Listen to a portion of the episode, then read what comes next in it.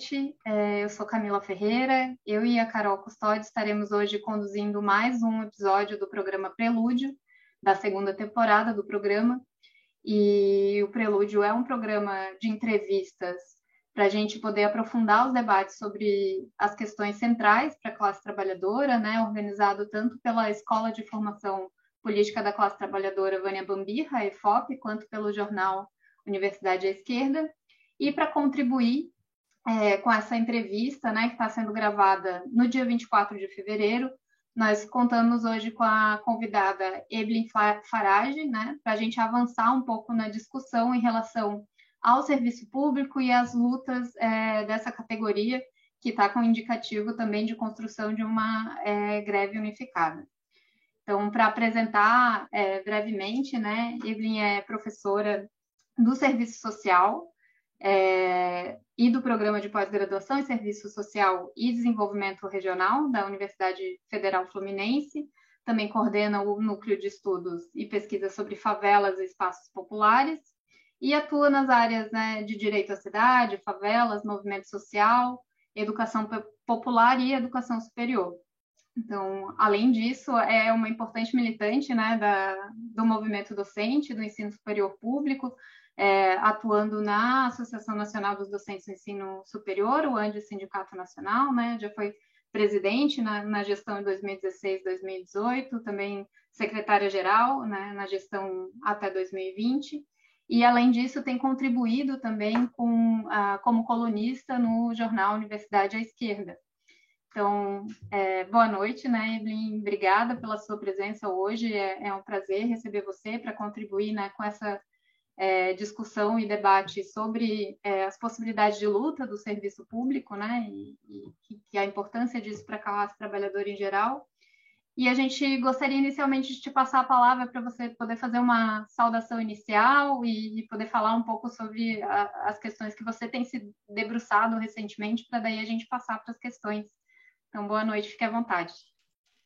Boa noite, Camila. Boa noite, Carol. É um prazer estar aqui com vocês nesse momento. Né? Quero agradecer muito esse convite, né? assim como tem sido, tem sido muito prazeroso escrever é, para o jornal. É, primeiro, eu quero dizer que eu nunca tinha visto nenhum de vocês, e como vocês são jovens, e é muito bom é, ver uma mídia alternativa com pessoas jovens. É, eu acho que a gente precisa muito né, de revitalizar as lutas, e essas lutas elas precisam ser revitalizadas por essas gerações. Né? É, talvez a gente hoje pene um pouco com um processo deformativo que eu costumo falar que a gente teve em algumas gerações, né? Então, que bom ver gente jovem, de fato, de esquerda, né? Não nessa polarização esquerda e direita baixo nível que se criou nessa sociedade, é, mas à frente de, de espaços para a gente divulgar um projeto de sociedade que de fato seja alternativo, que interesse ao conjunto da nossa classe, né? Bom, boa noite, Evelyn. É, para começar, então, as questões que a gente a gente preparou para a entrevista, é, a gente queria iniciar é, fazendo uma breve contextualização da atual situação do serviço público e das lutas que esse setor vem se propondo a travar, né?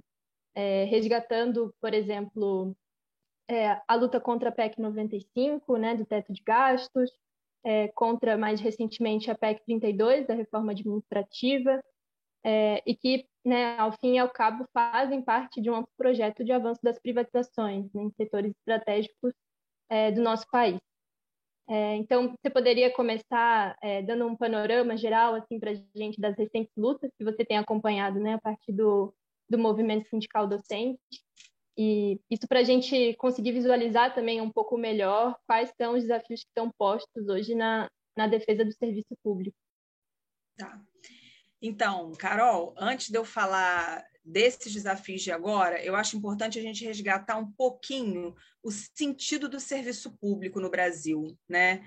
Porque quando a gente fala dessas lutas que nós vivemos nesse momento, dos enfrentamentos que nós vivemos, parece que isso está dado e que sempre foi assim, né? Que nós tivemos um serviço público a vida toda, que as instituições sempre foram públicas E, e, parece que a gente vai perdendo a dimensão de que a constituição do serviço público no Brasil ela foi uma luta e ela foi uma conquista do conjunto da classe trabalhadora. É, não estava dado desde o início, né? E é importante por quê? Porque algumas das contrarreformas que hoje estão sendo apresentadas como uma grande inovação, na verdade, elas remontam a um retrocesso de antes da gente ter conquistado esse conjunto de direitos que nós conquistamos no serviço público, a própria lógica do serviço público, né? Então, por exemplo, parece uma inovação querer acabar com a estabilidade do funcionalismo público, né? Parece uma inovação querer acabar com a previdência pública, mas é importante que, que, que, que, que o conjunto da classe compreenda que foi uma conquista ter uma previdência pública, assim como foi uma conquista a estabilidade, né? que tem como marco no Brasil a Constituição de 88. Então, eu acho que é importante isso, eu sempre, eu sempre, quando eu falo com meus alunos, né, eu falo assim, vocês sabiam que lá antes, da, antes do processo de redemocratização não se elegia governador? E eles falam, porque parece que sempre foi assim, que a gente sempre elegeu, né? Parece que sempre teve é, concurso público. E eu, eu, sempre gostava de brincar quando, é, quando eu trabalhei como contratada na UFRJ, né? E eu trabalhava com vários é, trabalhadores, né? Que haviam entrado na universidade muito antes da Constituição. Então, eles não passaram por nenhum processo de concurso. E aí eu falo, e, e óbvio que eram pessoas absolutamente dedicadas, né? mas essa não necessariamente é a regra, né? Tem um sentido a lógica da conquista do, do, do concurso público, não um sentido meritocrático, como a elite brasileira quer dar, mas o, o sentido da isonomia, né? o sentido da lisura no público. Porque o público, imagina, o que é o servidor público? Né? É aquele que deveria servir à sociedade, não ao governo, não o gestor da universidade, né? não o prefeito, né? em, em todos os. não o presidente da República, não o Congresso. É, há uma distorção no país que vai se naturalizando e com isso se banaliza o verdadeiro sentido, né? a essência do que é ser servidor público. Então, acho que é muito importante que a gente resgate o sentido de que os serviços públicos eles, eles foram uma conquista. Não foi sempre assim. Existiram, existiu um tempo em que entrar nos equipamentos públicos era pelo clientelismo, era por ser amigo de alguém, era por indicação. E por que é importante pontuar isso? Porque naquele momento o serviço público ele não era melhor do que ele é hoje. E hoje, a direita, aqueles que querem refuncionalizar o Estado, utilizam o discurso de que tem muita corrupção, tem desperdício no serviço público, e utilizam esse discurso para quê? Para tentar acabar com os concursos públicos, com a possibilidade de isonomia. Utilizam esse discurso para acabar com o quê? Com é, a estabilidade dos servidores públicos. O que, que nos permite fazer os grandes enfrentamentos da sociedade? Óbvio que é inicialmente uma perspectiva é, de insatisfação né, e o desejo de construir algo diferente. Mas, essencialmente para nós, funcionários públicos, porque nós temos condições de enfrentar aquele que se acha o nosso patrão, porque ele só se acha, porque o nosso patrão é a população. Né? E nós temos condições de enfrentar governos, gestores, porque nós temos estabilidade eu sempre digo que quando o funcionalismo público entra em greve, ele ajuda a movimentar o conjunto da classe. Nós temos uma obrigação não só com a gente, nós temos uma obrigação com os trabalhadores da iniciativa privada. Porque nós temos que ajudar a mobilizar, a lutar por direitos, a evidenciar as conquistas. Então, qual é o momento que a gente vive hoje? Nós somos um país de uma história recente difícil, né? vivemos mais de 20 anos de ditadura empresarial militar. Não podemos esquecer isso. Uma ditadura que deixou resquícios. Tem um autor que diz que a única coisa que acabou da ditadura foi o governo, porque o, os resquícios da ditadura continuaram, as mazelas, né? E o que, que a gente está vivendo nesse momento? A evidência disso. Estava lá, meio subterrâneo, como as torturas que continuaram pelas favelas desse país afora, como o extermínio de, de, de, de militantes de direitos humanos continuaram, né? como uma polícia arbitrária e que usa violência o tempo todo como forma de ser, nunca deixou de existir. Então, os resquícios da, da ditadura se mantiveram e marcaram a nossa Constituição, não é à toa. Né? Nos marcaram, marcam essa sociedade. Mas nós também tivemos um processo de redemocratização, com muita luta. A gente conquista a Constituição de 88, com todas as fragilidades que ela tem.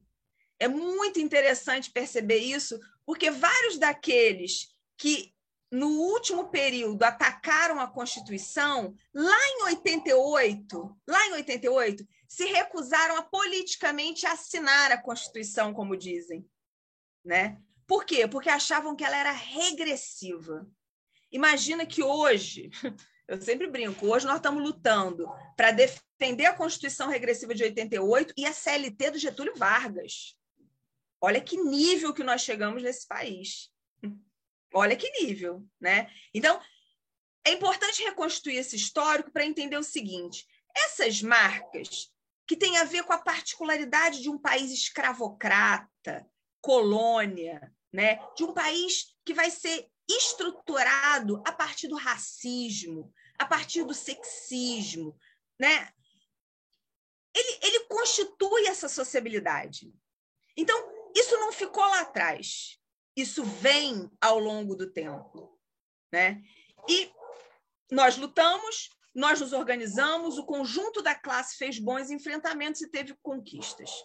Conquistas que insuficientes, mas que garantiram alguns direitos. Só que nessa particularidade, o que, que a gente vive? Sai da ditadura, entra no processo de redemocratização. Conquista uma Constituição insuficiente, mas que garante direitos. Imagina, a Constituição de 88 é a primeira na história do Brasil que diz, né, que fala que morar é um direito, gente. Morar é um direito. Em 88, não, eu fico até arrepiada, em 88 não se considerava que comer era um direito. O direito à segurança alimentar entra depois. Olha que país é esse. É um país escravocrata, né? Mas a gente vive depois no Brasil, na década de 90, o, a, o começo da construção da política neoliberal, né? que não é só uma conformação de Estado, mas é uma conformação também de uma sociabilidade, de uma ideologia, de uma política de reorganizar o mundo do trabalho. Então, aquelas conquistas que já eram insuficientes, mas que nós tivemos na Constituição, elas nem chegam a se estruturar e já começam a ser desestruturadas. Né? E aí, o que, que a gente vive hoje? A gente vive esse embate entre aquilo que nós conquistamos na letra da lei fria e que nós não conseguimos efetivar e que foi paulatinamente sendo retirado. Então a gente conquista uma previdência pública, mas ela vai sendo desmontada, governo a governo, sem exceção nesse país, depois do período da redemocratização. Todos foram lá e deram seu beliscão para retirar algum direito da Previdência Pública. Né? Formas diferentes de reestruturar o Estado. Privatizações clássicas, como foram no governo do Fernando Henrique, né? E, e, novas formas de privatizações. Privatizações não clássicas, como diz a professora Sara Grânima, como foi a EBSER, a Empresa Brasileira de Serviços Hospitalares, né, nos governos do PT, e a criação da FUNPRESP, o Fundo de Previdência. Então, nós temos de tudo um pouco, mas dos clássicos aos não clássicos, todos os governos foram desestruturando o Estado. E o que, que a gente vive hoje? É, eu diria que é a paulada final no processo de desestruturação do Estado. Por isso que hoje a gente já fala de refuncionalização do Estado. Não é só mais uma desestrutura por dentro, não é só mais uma reconfiguração do Estado, é uma refuncionalização aquele Estado capitalista, que nunca deixou de ser um Estado a serviço do capital em nenhum governo, inclusive a gente tem que admitir, né? Nenhum disse que ia fazer isso. Então, mentindo, mentiram. Se a gente se enganou, foi por nossa conta, né? Porque ninguém mentiu. É igual o Bolsonaro. O pessoal fala, mas ele. Mas ele nada, ele disse, ele está fazendo exatamente aquilo que ele disse. Se as pessoas falavam, não, mas ele não vai fazer só retórica. Paciência, mas ele falava, ele não mentiu. É, não mentiu nas propostas, né? Mentiu em outras coisas. Mente e mentiu em outras coisas. Então, todos os governos foram ajudando nesse processo de reestruturação. E agora a gente vive um, um, uma, um apontamento para uma refuncionalização, que passa pela emenda constitucional 95, coloca teto nos gastos e nos investimentos, né? que passa pela tentativa de reforma administrativa.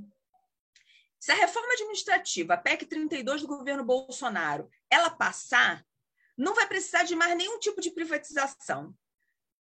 Porque o governo vai estar absolutamente confortável para fazer qualquer outra coisa. Nada do que nós hoje compreendemos como políticas públicas, é, políticas sociais, instituições públicas. Porque, de fato, é uma refuncionalização do Estado brasileiro, né? que passa que mexe em todas as áreas. Então, pensar que hoje as propostas de hoje é para um retrocesso de mais de 40 anos. Pensar que hoje as propostas são para refuncionalizar o Estado numa perspectiva de regressão social. Um Estado que seja o Estado mediador dos interesses das burguesias né? um Estado a serviço do lucro privado e da apropriação privada do fundo público, e um Estado que não vai se responsabilizar com nenhum tipo de direito social. E para isso é necessário acabar com, com, com concurso público, porque é necessário terem mais guardiões, né? Aquilo que ficou tão conhecido aqui no Rio de Janeiro, os guardiões do Crivella, né? A ideia é se socializar os guardiões, né? Para que todo mundo tenha os seus guardiões, e por isso a indicação é, do funcionalismo, de gestão das empresas públicas é tão importante para essa lógica de refuncionalização. Bom, é, acho bem importante, né, Evelyn, essa, esse resgate mesmo do, do, das lutas, principalmente, né, que constituíram e, e, e, que se permanecem necessárias sobre o serviço público. Inclusive, recentemente, né, os trabalhadores do serviço público fizeram uma mobilização importante em relação à, à reforma administrativa, né, e agora se organizam para uma é, com um indicativo de greve para março agora de 2022 e esse calendário de lutas que tem essa característica de, de, uma tentativa de ser um calendário unificado, né? Contou com uma plenária que aconteceu essa semana, no dia 23 de fevereiro, está é, tá prevendo se incorporar também na luta do Dia Internacional das Mulheres e prevendo um dia é, de paralisação é, e greve, mobilização nacional para o dia 16 de março e esse indicativo aí de uma greve por tempo indeterminado para o dia 23. É, pensando um pouco nessa é, nesse contexto né, de organização do, dos servidores, na sua coluna recentemente você também discutiu né, alguns aspectos sobre essa organização dessa greve, sobre a construção dela e das pautas dela, né? E a gente queria ouvir um pouquinho, na verdade, sobre como você está enxergando essas pautas, né, é, postas nesse momento, é, que tem a reposição salarial, né, como uma centralidade, mas quais são as pautas fundamentais, de fato, e quais que elas devem ser colocadas, são importantes ser colocadas nesse momento, né? Então, para a gente pensar a mobilização que está acontecendo e poder também contribuir com essa organização nesse momento. Ó, é, primeiro, como você disse, a gente fez uma mobilização muito importante para tentar barrar, e conseguimos barrar, pelo menos momentaneamente, é, a reforma administrativa, né? Acho que esse foi, foi um passo importante que o funcionalismo público fez. O Andes, né? É, não falo pelo Andes, porque hoje eu sou base, mas como base acompanho bem de perto a movimentação do, do meu sindicato é, e se empenhou muito, né? mobilizou muito, esteve em Brasília. Para nós do funcionalismo público, em especial para nós professores que estamos há dois anos em trabalho remoto, né? esse retorno às ruas, aos embates, às manifestações, foi fundamental. Né? Então, a gente considera que o funcionalismo público teve um acerto ao decidir fazer aquele enfrentamento, com todos os riscos que ainda significavam naquele momento, e que teve, né, logrou um resultado importante, que foi não conseguir que o governo não conseguisse aprovação ainda em 2021 é, dessa proposta, né? Acho que isso faz com que a gente fez com que a gente acumulasse, né? Toda luta nos faz acumular, né? Às vezes, o acúmulo da greve, eu sempre falo com meus alunos, né, que eles, toda vez que a gente faz uma greve, no final eles perguntam: "E aí, professora, ganhou o quê?" E às vezes eu falo que o que a gente ganha não perder mais, né? Às vezes não perder mais já é um ganho. E eu acho que as greves, as mobilizações sempre nos ajudam a ganhar gente, a ganhar corações e mentes para a luta, pessoas que se organizam, que se mobilizam. Então, Acho que esse movimento feito em 2021, ele um pouco impulsiona também esse debate que surge é, em 2022. Na verdade, surge não, ele é, é reeditado, revigorado, porque várias categorias é, é nós, por exemplo, do onde já tínhamos a pauta da liberação de construção da greve lá em 2000, é, no início, antes da pandemia, né? É, só que agora a gente está falando de uma greve específica, que é uma greve do conjunto do funcionalismo público, não uma greve da educação. Né? E certamente o grande motivador esse ano para que o funcionalismo decidisse construir junto com as bases é, essa greve foi a declaração do presidente da República que, apesar de ter destinação de orçamento para o funcionalismo público, ele disse que daria todo é, é, é, essa, essa dotação orçamentária a mais para uma única categoria, que seriam os policiais federais. Né? Então, óbvio que se cria uma indignação. Né? Eu fico imaginando o que, que um, um, um enfermeiro federal, entendeu? Um médico federal que está há dois anos sem ver a família, né, se matando no, nos equipamentos públicos de saúde federal, ao ouvir que quem está carregando a arma tem mais direito do que ele, né? Então é no mínimo insano. Eu, eu falava em algumas reuniões, gente, não é possível, nem a população tem acordo com isso, sabe? É, é isso, né? Então é, acho que isso dá um, um estopim imediato para que o funcionalismo fale: olha, não dá, não dá para a gente ficar quieto e o governo federal fazer o que ele quiser. Agora, é só pelo aumento salarial? Não. Primeiro que nós sabemos que nós não teremos um aumento salarial. O que está sendo reivindicado é uma reposição que sequer repõe toda a inflação, de todas as perdas que nós acumulamos nos últimos períodos. E os últimos períodos não são os períodos, não, os, os, anos do Bolsonaro. É Bolsonaro, é Temer, é Dilma, é Lula, é todo mundo. Né? Não tem um. Re, é, não teve um reajuste consubstancial para uma parte do funcionalismo público. E aí acho que esse é um elemento central. Existe uma desigualdade entre o funcionalismo público. E isso foi posto, foi iniciado lá com a contrarreforma do Estado, no governo do Fernando Henrique Cardoso, quando ele elege as categorias de serviço público que seriam consideradas as típicas de Estado né? E as categorias de serviço público que iam ser qualquer coisa. Nós, professores, estamos no qualquer coisa, claro, né? Nós somos uma das categorias mais mal remuneradas do conjunto do serviço público. Então, veja, a proposta de greve não é uma proposta de greve para defender privilégio de nenhuma categoria do serviço público. Se há privilégio, nós temos que ser os primeiros a apontar isso por tudo, né? Não, é, não é porque neste momento aumenta a pobreza, não é porque neste momento aumenta o desemprego, porque nós somos contra privilégio, nós defendemos direitos. Né? Então, essa é a primeira coisa. Nós não estamos defendendo reajuste para aquelas categorias que já têm salários absolutamente elevados. Não é isso. O que nós estamos defendendo é que, se há dotação orçamentária, é necessário olhar, inclusive, para aquelas categorias que estão mais achatadas no processo remuneratório. Né? O segundo elemento é que a maioria das categorias, na verdade, se mobiliza também por um conjunto de pautas, não só pela reposição inflacionária. Nós, docentes, não estamos falando de uma greve por conta de reposição inflacionária apenas, apesar de ser justo, justo, merecido e não tem. Não, não, a gente não deve ter uma análise moralista, né? Tem uma análise moralista que paira, que é o seguinte: mas tem tanta gente passando fome, vocês vão fazer greve?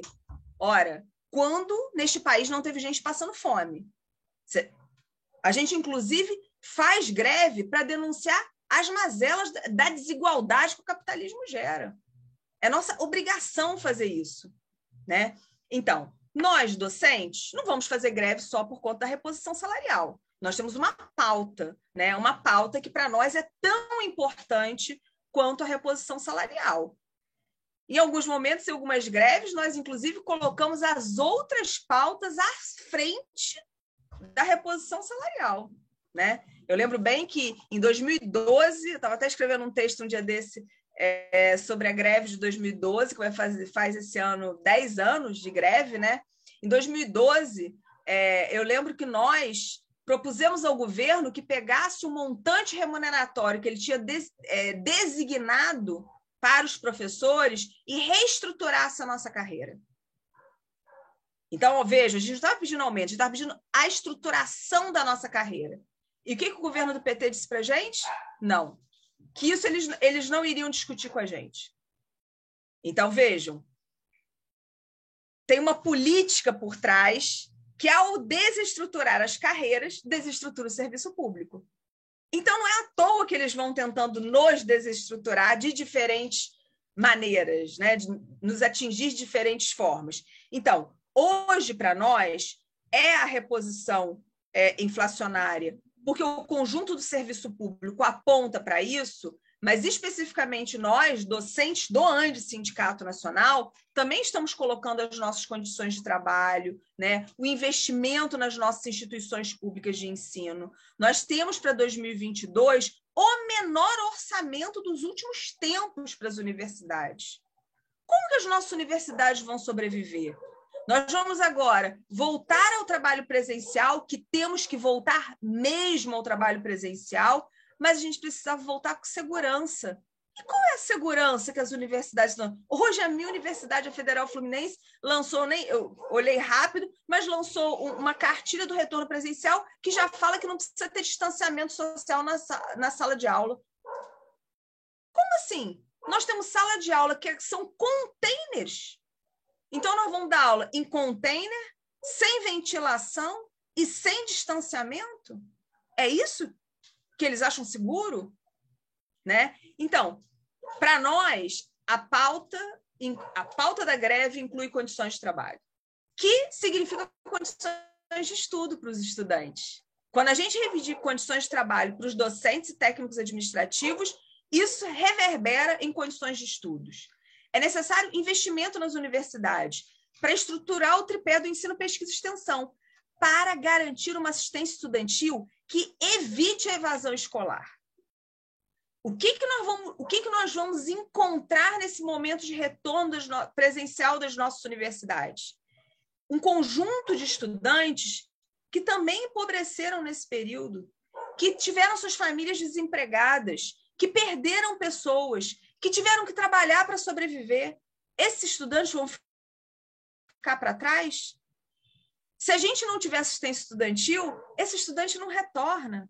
Nós temos uma modalidade de inserção hoje, em especial nas universidades federais, né, que é o Enem, que permite que estudantes de diversos estados se, né, mudem para outros para poder fazer a universidade. Todos voltaram para suas casas, é claro. Será que todo mundo tem condições de retornar? E as universidades investir, investiram em restaurante universitário, investiram em alojamento estudantil, em transporte? Para qual universidade a gente volta? Né? Então, hoje, fazer greve para nós é chamar a atenção de que existe sim desigualdade no interior do funcionalismo público, perdas salariais que nos achataram, perdas salariais que se juntaram com a responsabilização que nós tivemos de garantir o nosso trabalho com o nosso salário. porque o governo não deu um real para pagar a luz da nossa casa, os equipamentos que nós tivemos que comprar, a internet, toda a estruturação do nosso trabalho se deu com o nosso salário. É uma usurpação do nosso salário que foi feito. Né? Então, nós queremos brigar por reposição, mas queremos condições de trabalho. Queremos mais. E acho que no conjunto das categorias que hoje estão discutindo greve, o desafio é esse: pensar qual é a nossa pauta, para que a gente possa ir acumulando, né? para que a gente possa ir mobilizando, para que a gente possa ir discutindo para que, que serviço público nós temos hoje. Nós, servidores públicos, uma parte de nós passou por um processo de invisibilização enorme no período da pandemia. E agora nós temos que lutar novamente para sermos visíveis, para que a população veja o sentido do nosso trabalho para a melhoria das suas condições de vida. Então, nos mobilizar agora é nos mobilizar por condições de trabalho também, né? Então, apesar de não ter nenhum demérito, muito pelo contrário, uma greve que seja só salarial, né? Essa é uma luta histórica da classe trabalhadora. Então, não tem nenhum problema fazer uma greve só por questões salariais. Mas na nossa tradição docente é muito difícil do funcionalismo público do ensino superior, né, a gente fazer uma greve só por uma pauta salarial. A maior parte das nossas greves é, inclui aquilo que a gente chama de uma pauta que não é só corporativa, né, mas que é uma pauta para a comunidade acadêmica, né? Então é isso buscar mais estruturação para pesquisa, para extensão, no, no, no, nosso caso dos, dos professores. Né? Acho que nós temos um desafio enorme, que é construir esse calendário de mobilização. E a cada atividade, né, seja o dia 8, né, no Dia Internacional das Mulheres, que nós temos que ir para as ruas, fazer manifestações, mobilizar, integrar as pautas integrar as pautas. Não dá para ficar isolado cada um na sua pauta. Essa sempre foi a estratégia do governo, nos isolar nas nossas pautas, né? Todos os governos, diga-se de passagem, fizeram isso com a gente, né? 2012 foi exatamente isso. Começamos a conversar todo mundo junto com o governo, depois ele começa a chamar cada um separadamente. Por isso ele assinou acordos com uns e não assinou com outros, né? 2015 é a mesma coisa e todo mundo vai fazendo a mesma história. A gente já sabe que eles querem nos dividir, o nosso desafio é não nos dividir. Não sei se nós temos organização no funcionalismo público para isso, porque uma parte do funciona uma parte das direções do funcionalismo público tem outro projeto, né? Mais para frente a gente pode falar um pouquinho disso, é, que não de fato a, a luta pelos direitos da sua categoria, a compreensão de que ser servidor público é servir à sociedade e não ao governo seja esse ou qualquer outro. É, Evelyn, sobre essa questão é, das privatizações, que você já estava falando um pouco, né, sobre como isso é um processo de, de reformulação do Estado, é, a gente queria te ouvir um pouco, porque uma, uma questão que você já estuda há anos, né, tanto nas pesquisas, mas também na sua militância, é, é o acesso da classe trabalhadora à, cidade, né, como a educação, é, saúde, a cultura, enfim. É, e aí a gente queria te escutar sobre é, como esse processo de reformulação do aparato estatal, com o avanço das privatizações, é, tem como consequência uma intensificação ainda maior de uma desigualdade social que já é gritante é, no nosso país, né? E além disso, né, você estava falando da, sobre a, a, situação da universidade pública, né? É, que vem enfrentando nos últimos anos uma crise é, muito grande com o avanço de projetos privatistas, né, mais evidentes ou mais indiretos no seu interior, né, agora é, com a adoção do ensino híbrido, é, a mudança, né, alterações na carreira docente, o projeto do Reuni Digital, que apareceu há pouco, é, como essas alterações nessa instituição também é, ameaçam a sua própria existência, né, a próprio, própria função que ela cumpre é, com toda a sociedade. Tá. Bem, então, a primeira parte é a questão do acesso, né? É, é muito interessante, eu, sempre, eu gosto de contar sempre isso. Quando a gente estava lutando contra a EBSER, né, a Empresa Brasileira de Serviços Hospitalares, né, que, que é uma, uma nova modalidade de, de privatização dos hospitais universitários, né? não clássica, né? É, a gente tinha vários argumentos para ser contra a EBSER. Né? É, um deles era que, para nós, da universidade pública, o hospital universitário é um hospital escola. Por lá passam mais de 14 profissões para se formar. Então, ele é um hospital que serve a população duplamente. Serve porque atende imediatamente, mas serve porque forma os profissionais que vão atender a população em vários outros equipamentos de saúde. Né? Então, nós temos uma, uma responsabilidade com a formação profissional das diferentes áreas e, portanto, com o equipamento que possibilita essa formação. E para isso é necessário ter autonomia na condução desse equipamento. Né? A gente quer autonomia na escola, a gente quer autonomia dos nossos cursos, e, e vejam, para um parênteses, para nós, autonomia não é o que o governo, inclusive os governos do PT, falavam que era autonomia, ou, e outros falavam. Para nós, autonomia é autonomia didático-pedagógica, autonomia de gestão administrativa e autonomia de gestão da verba designada às nossas instituições, mas sem a responsabilidade de nós temos que captar essa verba. Porque muitos entendem que a autonomia é o seguinte: vai no mercado, faça parceria público-privada e se virem para conseguir dinheiro para a universidade. Quer fazer pesquisa? Apresente edital. Quer fazer pesquisa? Bate lá na porta da empresa. Para nós, isso não é autonomia. Agora, autonomia é o dinheiro que o Estado deve designar para as instituições públicas, ele deve ser gerido democraticamente dentro da instituição. E a instituição tem que ter autonomia, desde que democrática e transparente. Porque não adianta só democracia sem transparência. Tem que ser transparente para a comunidade interna e para a comunidade externa. Então, vejam, para nós, o debate lá da EBSER era um debate de autonomia, em todos os sentidos. Nós não queríamos a possibilidade de ter um diretor de hospital que não tivesse vínculo com a universidade. Né? Nós não queríamos ter no hospital universitário, como a gente entra lá, é, há pouco tempo eu fui no Antônio Pedro, são tantos crachás de cor diferente que você não sabe mais quem é quem.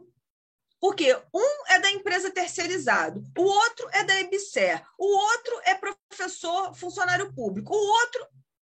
Isso vai criando uma cisão interna dentro de um mesmo equipamento né? um distanciamento entre os próprios entre as pessoas, né? dificultar a organização, dificulta a luta, acaba com a isonomia. Então, a gente era contra isso tudo. Bem, fizemos vários embates, não conseguimos. Mas nós fizemos um abaixo assinado, né? E um abaixo assinado não, uma, um plebiscito, um abaixo assinado, a gente, é, acho que foi um abaixo assinado. A gente ia recolher assinatura. E eu lembro que eu fui numa região, eu fui para uma região aqui da minha cidade, é, que tinha um posto que era uma região popular e tinha um posto de saúde do município lá perto. E nós ficamos vários dias ali pegando a assinatura das pessoas contra a privatização do hospital universitário. Qual era a ligação que a gente fazia? Ó, querem privatizar o hospital universitário. Você conhece? Todo mundo conhecia. O hospital universitário daqui é o maior da minha cidade, né? Todo mundo público, todo mundo conhecia. E a gente falava assim: isso é uma abertura para que daqui a pouco queiram privatizar ali o seu posto de saúde. Gente, quando falava isso, acabou. A população não tinha mais dúvida. Ninguém queria o seu posto de saúde privado. Porque o posto de saúde ele faz sentido na vida real do trabalhador. É, é, eu, eu falo que de nada de bom que teve a pandemia, né? A única coisa que, que a gente tem que valorizar é como o SUS ganhou um outro lugar na sociedade, né? Só nós usávamos antes camisas 100% SUS, defendo o SUS, o SUS é nosso. Agora, você vê na internet, vê em loja de moda defendendo o, Sistema Único de Saúde. Eu falo, meu Deus, agora as pessoas entenderam o que é o Sistema Único de Saúde, né? Nós estamos há anos brigando por isso. Mas a população pobre vê sentido no, no, no, no, posto, vê sentido na escola pública de perto da casa dela. Né? Então, qual que, qual que para mim é o principal desafio que nós temos em relação ao combate às privatizações? Primeiro, mostrar que esses equipamentos públicos eles têm sentido na vida da população, de diferentes formas, direto ou indiretamente. Né? Então, esse é o primeiro desafio que nós temos. O segundo desafio que nós temos é democratizar o acesso. E qual, qual é o, o embalo que a gente vem? De uma sociedade cada vez mais desigual.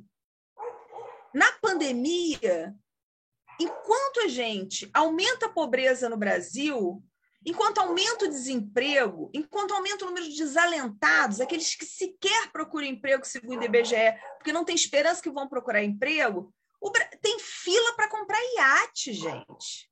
Fila para comprar iate. Isso é surreal. Né? O Brasil concentra mais renda. Tem não sei quantos novos milionários na lista da Forbes. É um país que segue ali o receituário capitalista de cada vez mais concentração. E já dizia o Marx lá atrás, né? Quanto mais concentra, mais pobreza. É proporcional à lógica do desenvolvimento capitalista, né? Então, quanto mais concentração de renda, mais pobreza. E é uma pobreza que não é. E aí, para chegar na sua questão, falei, falei para chegar na, tentar chegar na sua questão, Carol, é uma pobreza que não é só a pobreza do não acesso à alimentação, né, da insegurança alimentar, que agora deram até um nome bonito para fome, né, gente? Insegurança alimentar. Né? É a mesma fome. Lá agora chama insegurança alimentar. Bem, vamos lá.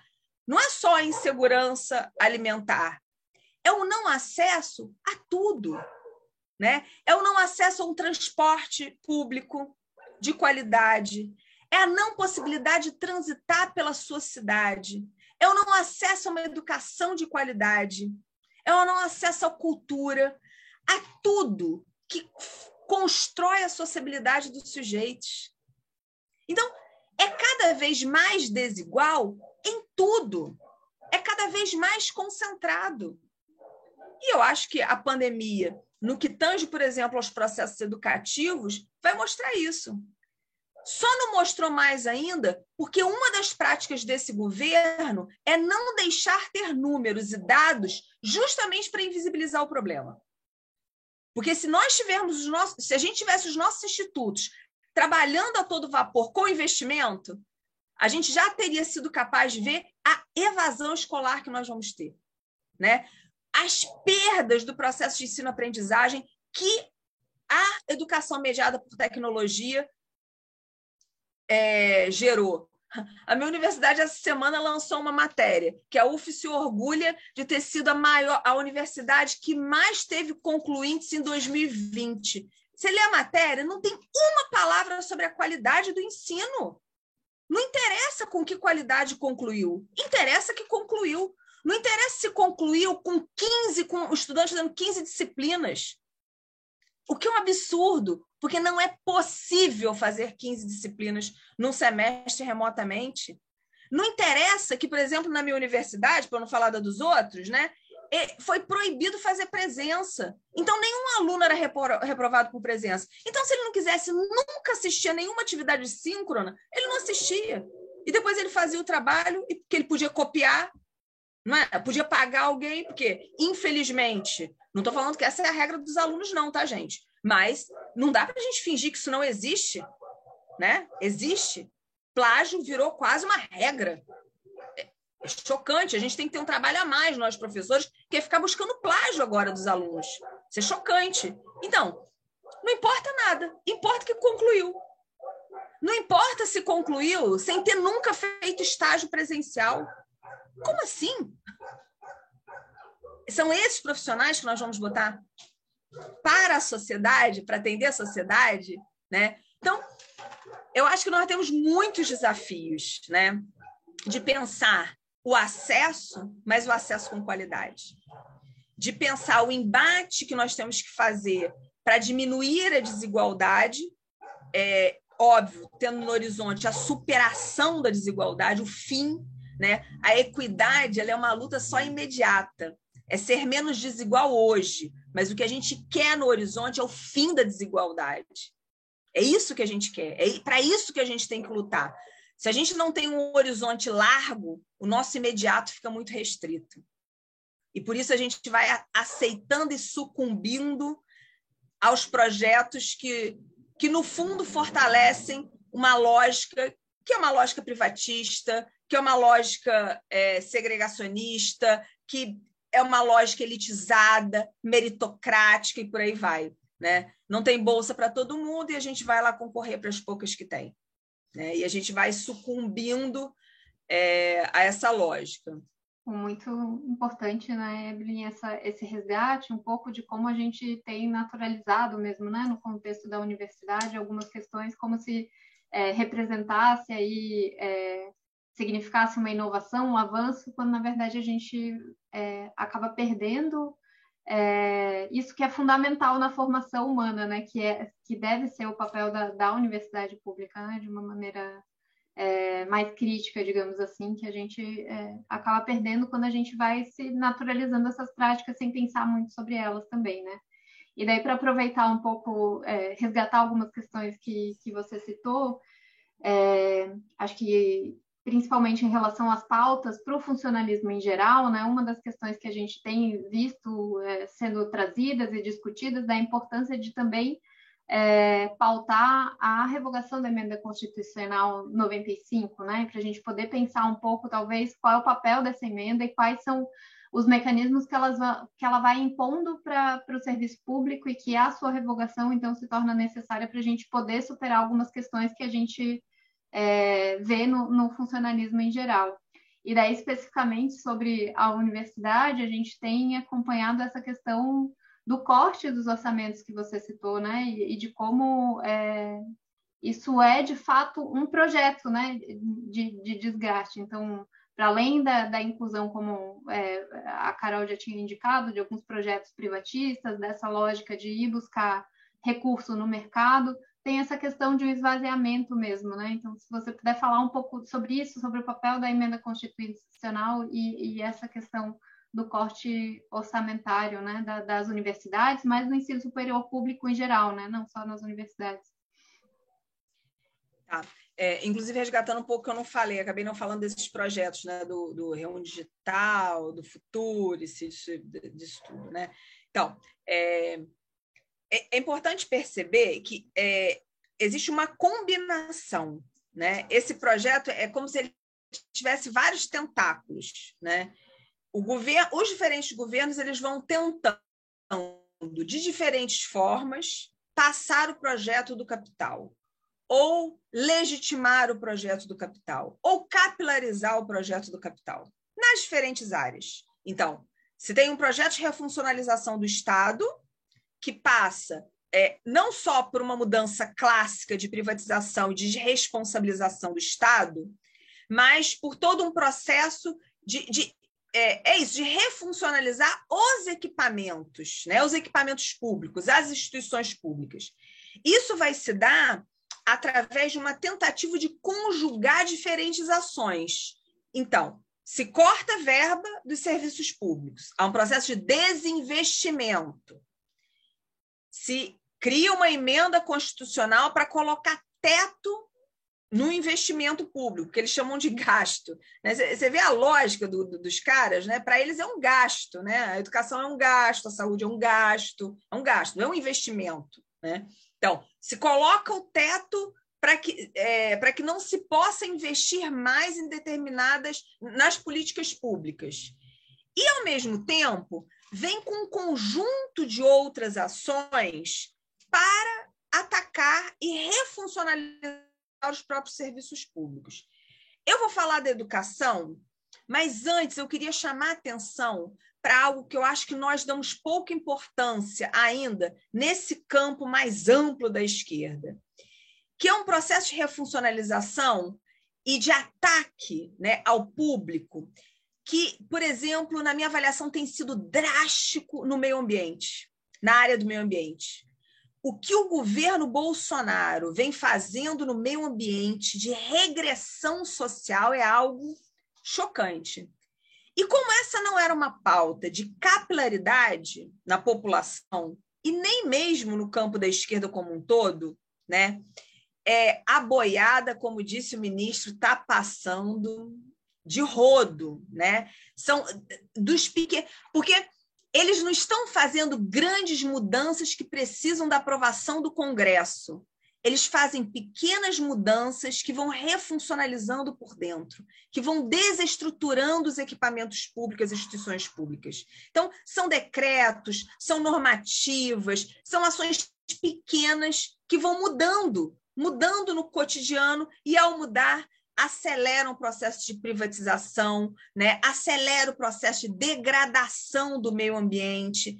É muito chocante isso. Né? Então, é preciso que a gente olhe com mais cuidado, não só para as grandes movimentações desse governo, como a, a, a, a, PEC 32, da reforma administrativa, mas para as pequenas movimentações. E aí eu quero chegar na universidade. Olha, não passou o Futurice, que foi o primeiro grande projeto que ele queria para as universidades públicas, né? para o processo, na verdade, uma proposta de, de contra-reforma da educação superior. Mas ele usa outras artimanhas. Ele impõe reitores que não foram eleitos. Hoje nós temos mais de 20 universidades federais geridas por reitores que não foram votados votados, não foram os mais votados pelas suas comunidades acadêmicas. Cada uma tem uma especificidade nesse processo, mas o fato é impôs um processo antidemocrático sem precedente na nossa história, sem precedente. Então veja, ele não precisa aprovar o Futurice, mas como que está nessas universidades em que o gestor é um interventor? Quais as parcerias público-privada ele está fazendo? Né? Quais são os processos internos? Por exemplo, nesse, nessa proposta do nesse período do ensino remoto é, emergencial, teve universidade pública que reduziu a nota para passar. Imagina que muda os componentes curriculares. Isso é gravíssimo sem nenhum processo democrático de debate. Então, não passou o reúne, no, perdão, não passou o futurice, mas ele intervém de outras maneiras. Corta verba. E aí os reitores falam o quê? Saneamos a universidade. Tem reitor que fala isso, que saneou as contas da universidade no período da pandemia, saneou as custas do nosso salário, né? Porque o trabalho quem continuou fazendo fomos nós com o nosso salário. Imagina, ao invés dos reitores estarem brigando junto com a gente por aumento de verba para a universidade, ele fala que saneou a universidade? Como assim? Né? Então, não passou o grande, mas passa várias outras coisas pequenas. Por exemplo, teve um decreto de pouco tempo, que pouco, teve pouca visibilidade, por exemplo, que institui que as universidades são obrigadas a comunicar ao governo o que o, as redes sociais de núcleos de pesquisa, de unidades, de qualquer coisa da universidade publicam. E se há alguma coisa contra alguma coisa que chame a atenção do governo. Que isso? Você censura? Então, eu lá no Facebook do meu núcleo de pesquisa sobre questão urbana, eu não vou poder mais falar mal do, da entrada da Polícia Federal na favela, do caveirão que entra, porque, já que esse governo defende isso, falar isso é ser contra ele? Olha o nível, gente. Olha o nível de loucura, né? Olha o nível que isso vai chegando, vai, vai entranhando na, no, no nosso cotidiano. Então, esses projetos, os grandes, te, talvez tenham mais dificuldade de passar, mas os pequenos, através de normativas, através de decretos, através da flexibilização estão sendo destruidores, eu diria. E aí, com isso, o governo lança o quê? Agora a proposta do Reúne Digital. Imagina, gente, o Reúne Digital, tudo que os gestores queriam, né? Tanto é que a própria Andifes, que é a Associação Nacional dos Dirigentes das Instituições Federais de Ensino, que tinha um projeto de mobilidade acadêmica presencial, no período da, da pandemia, criou esse projeto de forma online, né? E aí o então presidente da Andifes da época, inclusive deu uma entrevista, né, que está lá no site da Andifes, dizendo que aquilo foi o grande aprendizado a grande oportunidade da pandemia. Veja, a grande oportunidade da pandemia para a Andifes era que os alunos trocassem virtualmente através das, das bolinhas, né, gente? Porque a gente só via bolinha, que a gente não sabia nem se tinha alguém atrás daquelas bolinhas. É isso? É isso que é oportunidade? Isso é mobilidade acadêmica? Por favor, né? Então, há um rebaixamento total. E aí o Reúne Digital é, é, é a coroação. Qual que é o grande problema disso? O problema é que esse não é um projeto só do governo. O problema não é que esse é um projeto que dialoga perfeitamente com as determinações dos organismos internacionais para a educação, que já vem há 30 anos defendendo o ensino à distância, a educação à distância. Banco Mundial, Fundo Monetário Internacional, Organização Mundial do Comércio. O problema é a capilaridade que isso tem dentro das nossas instituições de ensino, nas comunidades acadêmicas, inclusive evidenciando que, ao contrário daquilo que o governo diz e propaga, que nós somos um bando de comunistas, antes fôssemos, mas não somos, né? infelizmente, as universidades não são centro dos comunistas, né? as nossas universidades estão repletas de de pessoas que acreditam no projeto privatista da educação, que reforçam essa sociabilidade do capital. Nós não estamos imunes a isso. Por isso o nosso desafio é tão grande, né? Porque é lutar por dentro e é lutar para fora.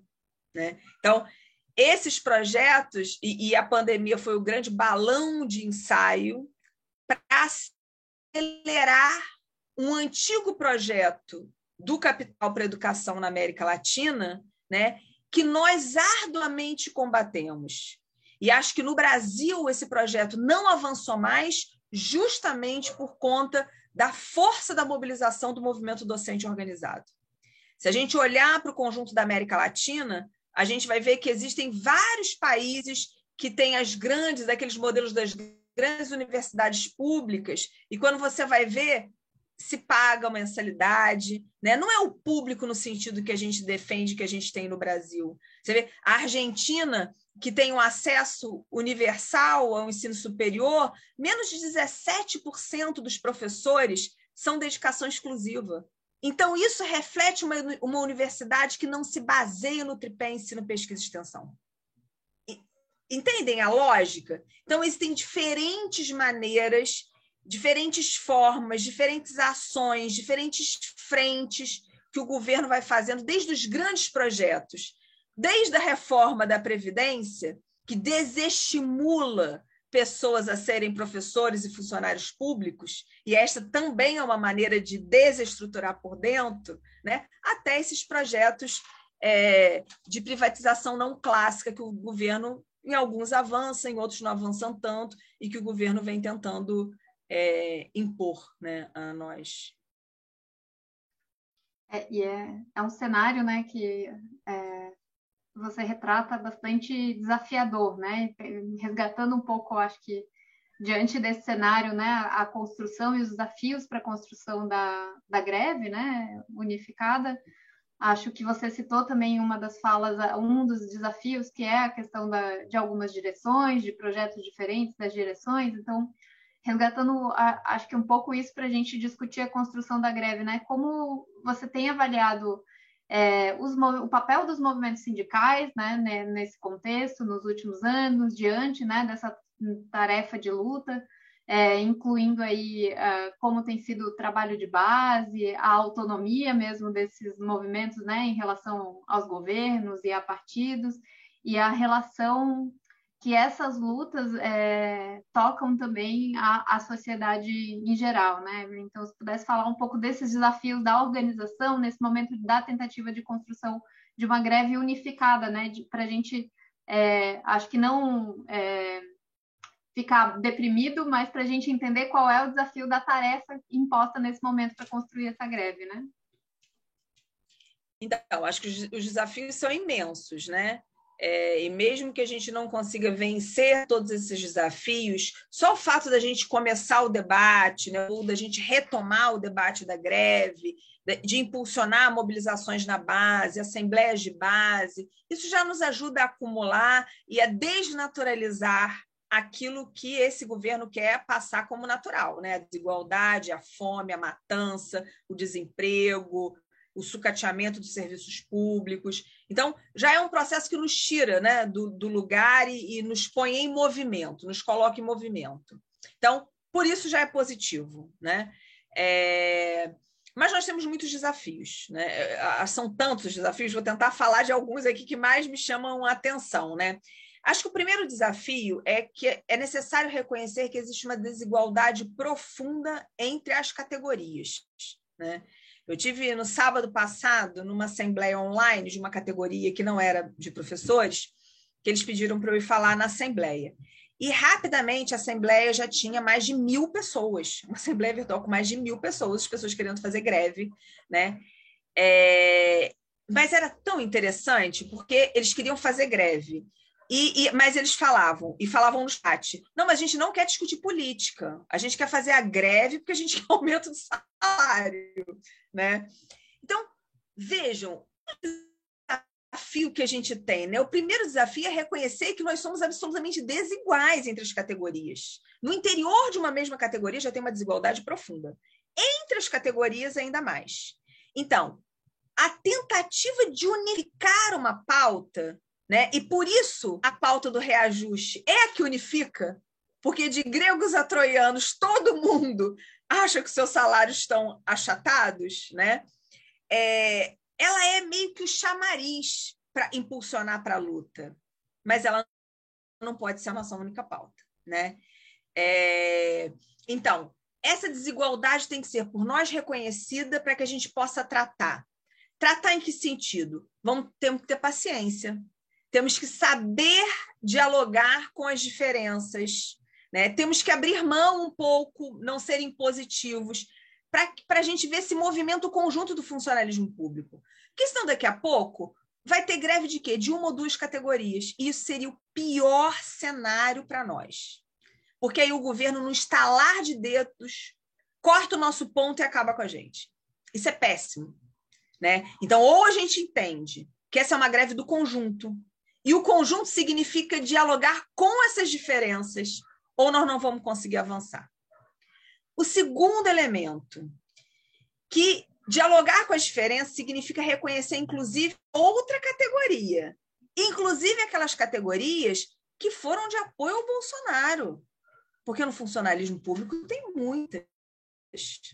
Né? Eu lembro, eu lembro em reuniões do FONASEF, que é o Fórum das Entidades do Serviço Federal, lá na época do golpe, em 2016, que o FONASEF não podia utilizar a palavra fora Temer.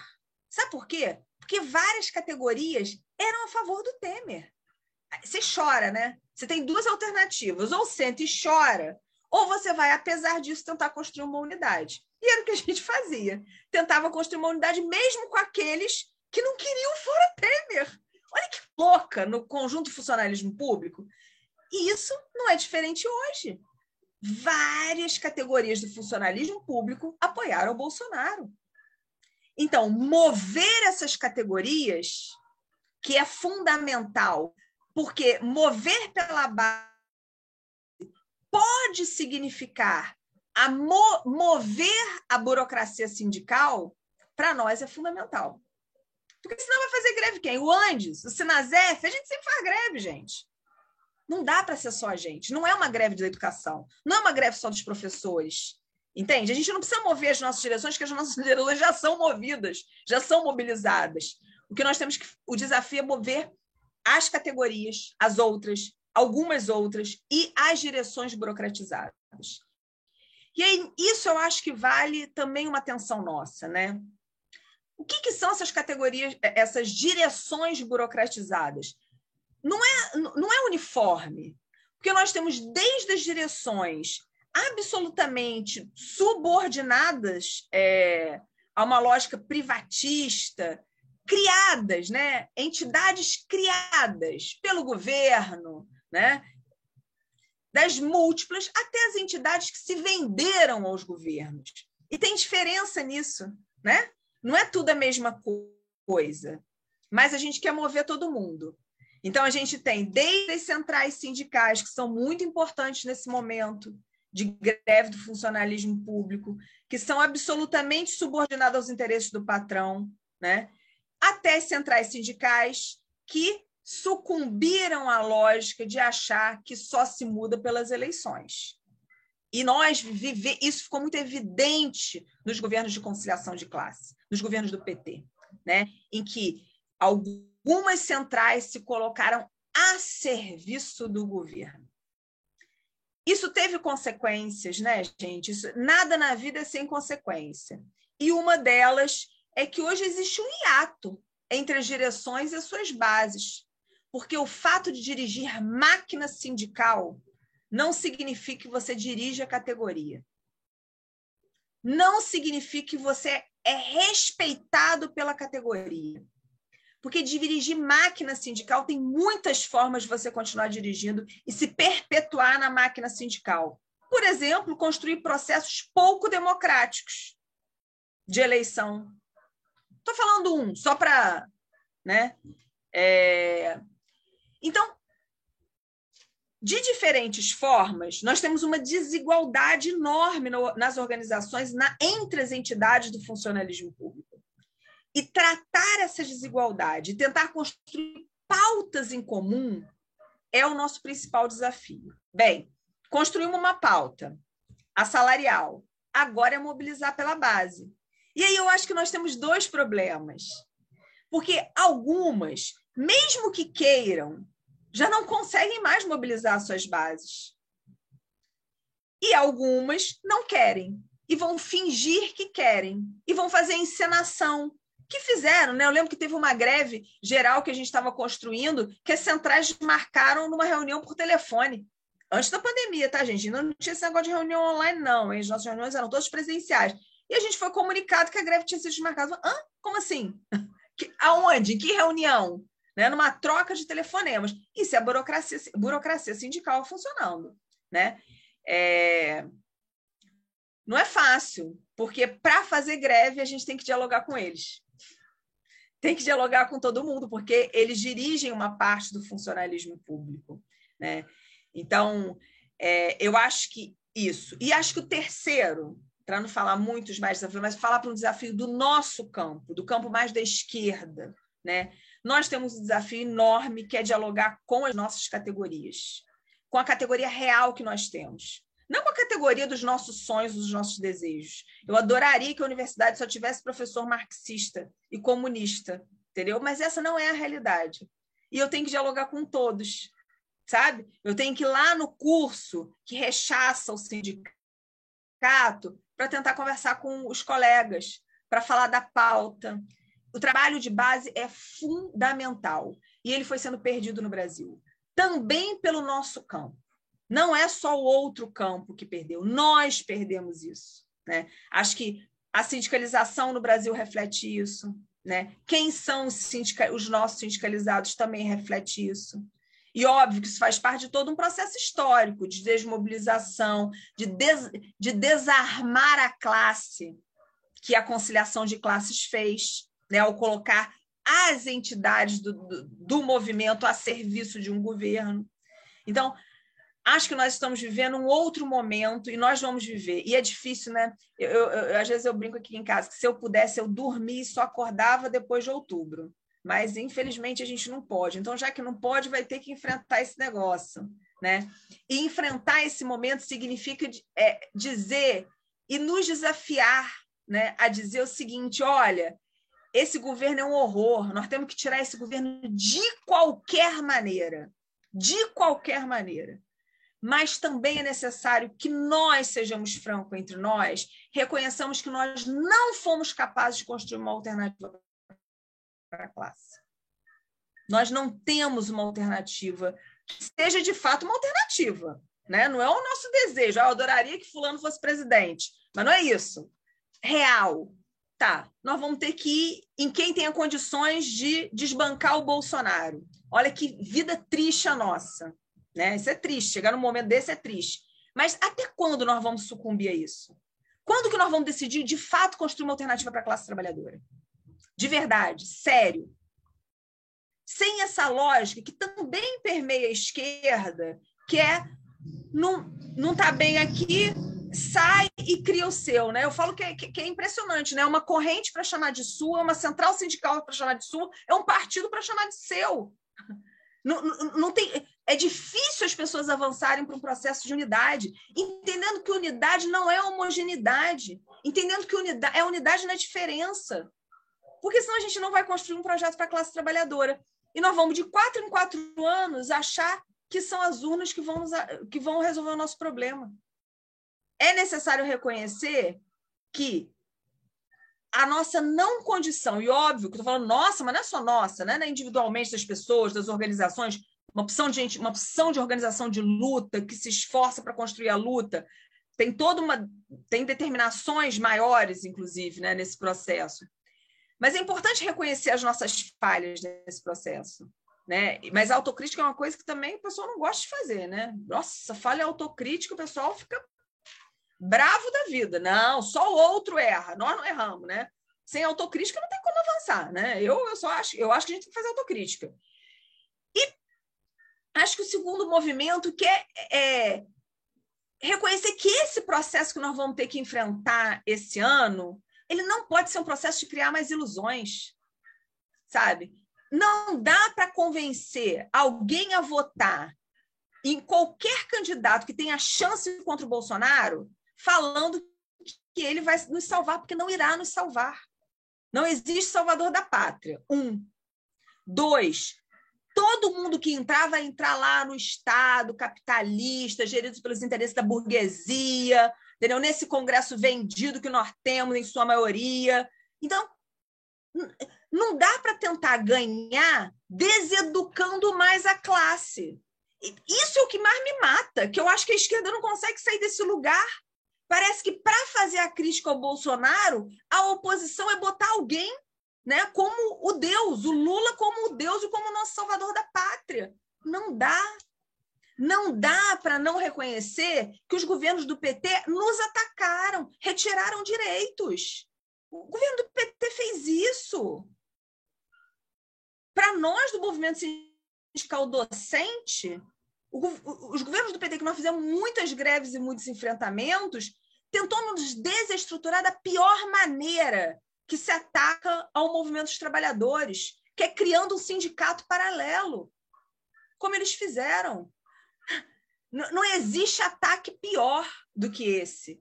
Querer derrubar um sindicato legítimo nacional como é o Andes, criando um sindicato para servir aos interesses do governo, né? Então, não dá, né? Não dá para apagar o passado. Tem um pessoal que adora apagar o passado. Eu acho que não dá.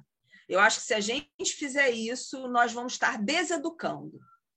Pode ser a nossa alternativa, e aí, obviamente, não estou falando como entidade, porque eu defendo até o último dia da minha vida que o sindicato seja autônomo, que o sindicato não tem que ter é, candidato. Isso não significa que o sindicato é neutro. Né? Isso significa que o sindicato vai ser contra, sim, é, a extrema-direita e tem que reafirmar que é contra a extrema-direita. E por isso a gente foi pelo fora Collor, e por isso a gente foi pelo fora Temer, entendeu? E temos que ser pelo. Fomos pelo fora Bolsonaro. Então, isso é uma coisa. A outra coisa é eleger o seu candidato, e aí que aí é o aparelhismo, né? É disso que nós temos que fugir, né? Então, mesmo reconhecendo que nós vamos ter que unir esforços para derrotar o Bolsonaro, isso vai ter que ser feito também nas urnas, né? E é importante isso, esse movimento importante não é menor. Não é que não é importante, é muito importante, nós vamos ter que nos dedicar a isso, né? Ele é insuficiente ele é insuficiente para aqueles que querem uma sociabilidade para além do capital. Ele é insuficiente para aqueles que têm no horizonte o desejo de construir o fim da desigualdade. Não é só a equidade. Não é só garantir um pouco mais de condições para quem não tem. Isso a gente tem que fazer imediatamente, claro, né? Mas não é esse só o horizonte. O nosso horizonte tem que ser mais largo, né? Então, acho que nós temos muitos desafios, muitos desafios. É, e, e talvez um deles também seja, para finalizar mesmo, de nos respeitarmos. Né? Eu fico imaginando, por exemplo, eu nunca poderia falar isso ao vivo, porque não me deixariam nem acabar minha fala. Na esquerda, né? na direita não, porque na direita não me chamam mesmo. Não seria possível. Né? Não seria possível por quê? Porque é um ataque. Porque qualquer um que faça crítica, qualquer um que faça autocrítica é automaticamente considerado inimigo. É... E aí a gente não avança. Né? Não é tudo igual, tem diferenças, né? mas é necessário que a gente reconheça os limites e os limites das propostas apresentados, os limites de todos os governos, né? É, e as consequências que nós temos, estamos agora sofrendo dessa nossa incapacidade de construir uma real alternativa com a classe e para a classe, para a nossa classe. É, nesse sentido ainda que você estava falando agora, para a gente ir finalizando agora, é, sobre essas questões né, da, da organização dos servidores públicos e dessa necessidade cada vez mais urgente é, de a gente pensar uma alternativa para a classe trabalhadora, né? sobretudo daí falando mais do, do setor de esquerda, né, dos servidores públicos que têm se proposto a, a construir as recentes lutas. É, a gente queria te ouvir daí para finalizar como que é, o movimento dos servidores públicos é, tão conhecido já historicamente, é, pode contribuir é, para as lutas dos trabalhadores no geral. Né? A gente, enfim, falou bastante aqui já sobre é, como a gente tem sofrido com o rebaixamento das condições de vida, né, o desemprego, a fome, é, a delapidação do fundo e patrimônio público, é, que tem acirrado cada vez mais.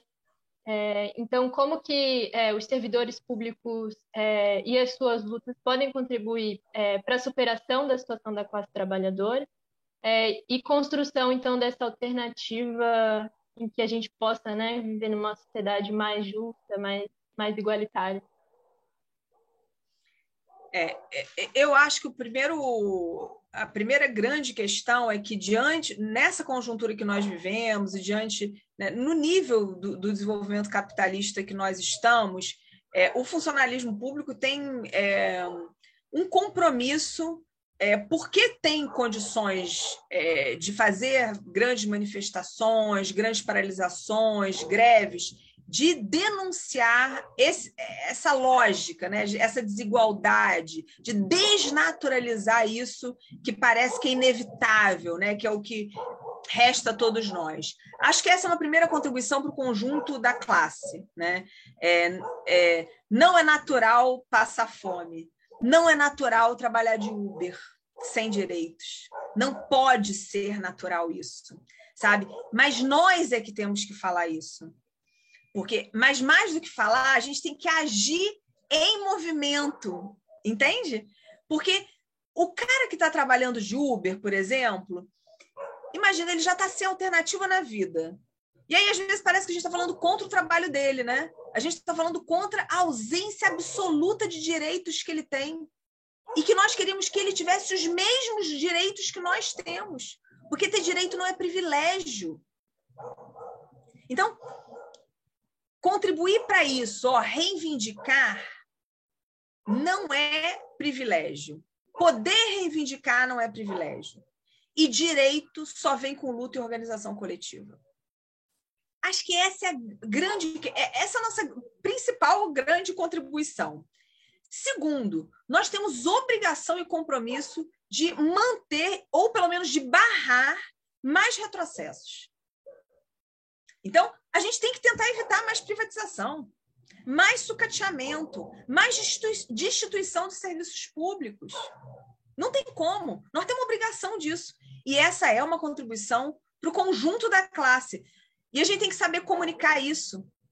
Né? Quando a gente está lutando é, contra a reforma da, da administrativa, perdão, a gente está lutando para não acabar o posto de saúde, para não acabar a escola pública, para não acabar a assistência social, para não acabar o CRAS, o CREAS, esses equipamentos que atendem a população mais pobre. E a gente tem, a gente tem que mostrar isso, né? Que esta é a nossa luta.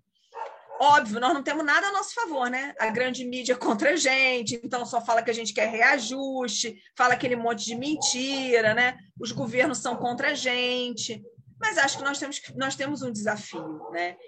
E acho que nós, particularmente da universidade pública, temos não só um desafio, como muita condição de contribuir para esse processo é, de elevação do senso crítico da população, através dos milhões de atividades que nós podemos fazer, e em especial através da extensão universitária, né?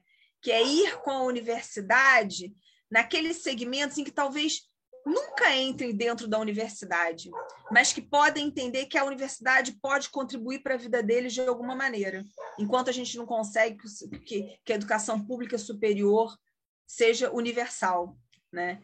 Então acho que esse é um desafio enorme. Então acho que nós temos um compromisso e um desafio que é de dialogar e mostrar que a pauta que nós reivindicamos é uma pauta que que ao estruturar o serviço público, ao valorizar o servidor, ao ter carreira decente, é uma maneira de melhorar o serviço para o conjunto da população. Né? E é uma maneira de incentivar, porque se a gente consegue através da luta, outros também podem conseguir lutando. E nós temos que apoiar essas lutas. Por isso, a solidariedade de classe, né? No momento da pandemia, se era dar comida, a gente tinha mais é que dar mesmo. No caso do antes, a gente girou as nossas sessões sindicais para ações de solidariedade. Né? Se as pessoas estão passando fome hoje, é isso que nós temos que fazer. Né? Mas, não, não, mas não é só isso.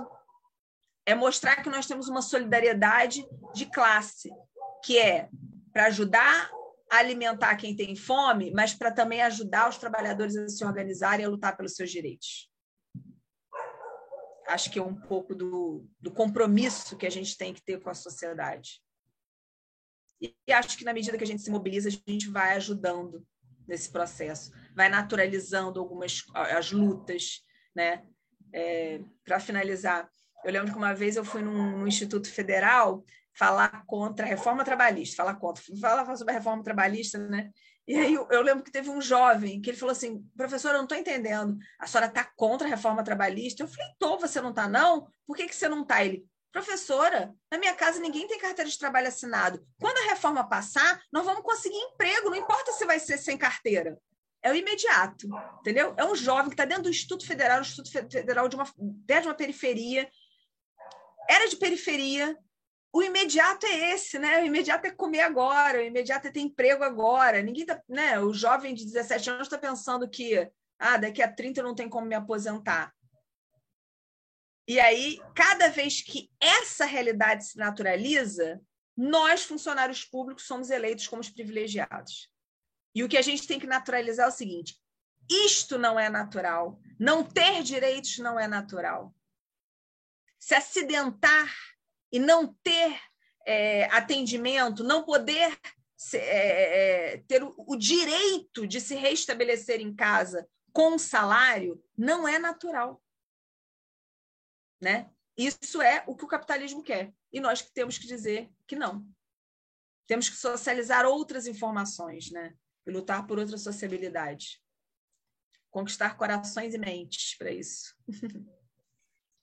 É, acho que, Evelyn, muito obrigada, né? Acho que a entrevista, é, ao longo das questões, a, a, gente foi conseguindo mesmo estabelecer essa vinculação, né? Que você agora fala concluindo de como a, as lutas no serviço público estão vinculadas também com uma luta é, geral da classe trabalhadora, né? E faz parte, e, e lutar por salário no serviço público é também contribuir para que todos os trabalhadores possam lutar pelos seus direitos, né? E construir essa, essa luta conjuntamente. Então, gostaria de te agradecer novamente, né, por, pela participação, por essas contribuições é, valiosas mesmo, e abrir para que você possa é, encerrar essa conversa é, falando o que você acha ainda relevante, que a gente não conseguiu discutir, mas também fazendo um chamado né, para a construção é, de, dessa greve e das lutas em geral. Então, passo para você poder encerrar a, a, a, sua fala e a gente poder encerrar a entrevista de hoje. Então, é, primeiro eu quero agradecer, para agradecer a vocês pelo convite, pela oportunidade de estar aqui, foi um prazer. É, é bom também falar meio livremente, né, sem ter que ficar. É bom isso, essa possibilidade. E, e acho que o chamado é para que cada um saia do seu lugar. Né? A gente, de alguma maneira, está num lugar que às vezes é cômodo, né? quando a gente olha para o conjunto da sociedade, é, mas justamente porque a gente tem compromisso com o conjunto da sociedade, nós temos que sair do nosso lugar. Hoje, nos mobilizar, lutar, construir a greve, pelo menos tentar construir a greve, né, é uma tarefa de cada um, de cada uma de chamar para a Assembleia de Base da sua categoria, de pressionar os seus dirigentes, né? de panfletar, de passar a informação correta. É... Acho que essa é uma tarefa de cada um e de cada uma do conjunto do serviço público. Né? Então, acho que o chamado é para que a gente, pelo menos, tente, para que a gente não morra em vida, né? para que a gente não desista antes mesmo de tentar. Tudo que mais o capitalismo quer é que a gente desista antes mesmo de tentar. Então, é, eu sempre falo, é nossa obrigação nos empenharmos na construção da greve. Se vai ter greve ou não, quem vai dizer são as bases, são as, é a categoria, são as categorias que vão dizer isso, né? Mas a nossa tarefa é convocar para a greve. A nossa tarefa é construir, mobilizar, não burocraticamente, né? E por isso tem que pressionar as direções, algumas direções, mas construir efetivamente, na base, né? É, reuniões, assembleias, plenárias, o nome, comitês, o nome que queiram, que queiram dar em cada realidade de trabalho, em cada categoria. Né? Mas esse é o nosso desafio, pelo compromisso que a gente tem com o serviço público e com o conjunto da população. Obrigada, gente. A gente te agradece, Evelyn, pelas suas considerações que tanto inspiram também a gente a, a seguir na luta e chamando todo mundo para construir junto, né? É, então, mais uma vez, obrigada. Obrigada também a todo mundo que está acompanhando a gente. É, a gente encerra mais um episódio do Prelúdio, que foi gravado no dia 24 de fevereiro. É, e aqueles que estão nos acompanhando, a gente lembra né, de curtir, comentar, é, compartilhar com os colegas também, para que essa, essa discussão tão importante que a gente vem fazendo aqui possa chegar ao máximo de pessoas possíveis, né? É, a gente lembra também de, enfim, seguir as redes do jornal Universidade Esquerda, é, da escola, é, essa entrevista, né, e as outras também do Prelúdio, elas estão todas disponíveis em vídeo no nosso canal do YouTube e também em podcast no, no Spotify. É, então é isso. É, uma boa noite a todo mundo e a gente segue junto é, nas nossas elaborações sobre a conjuntura e também na construção das lutas.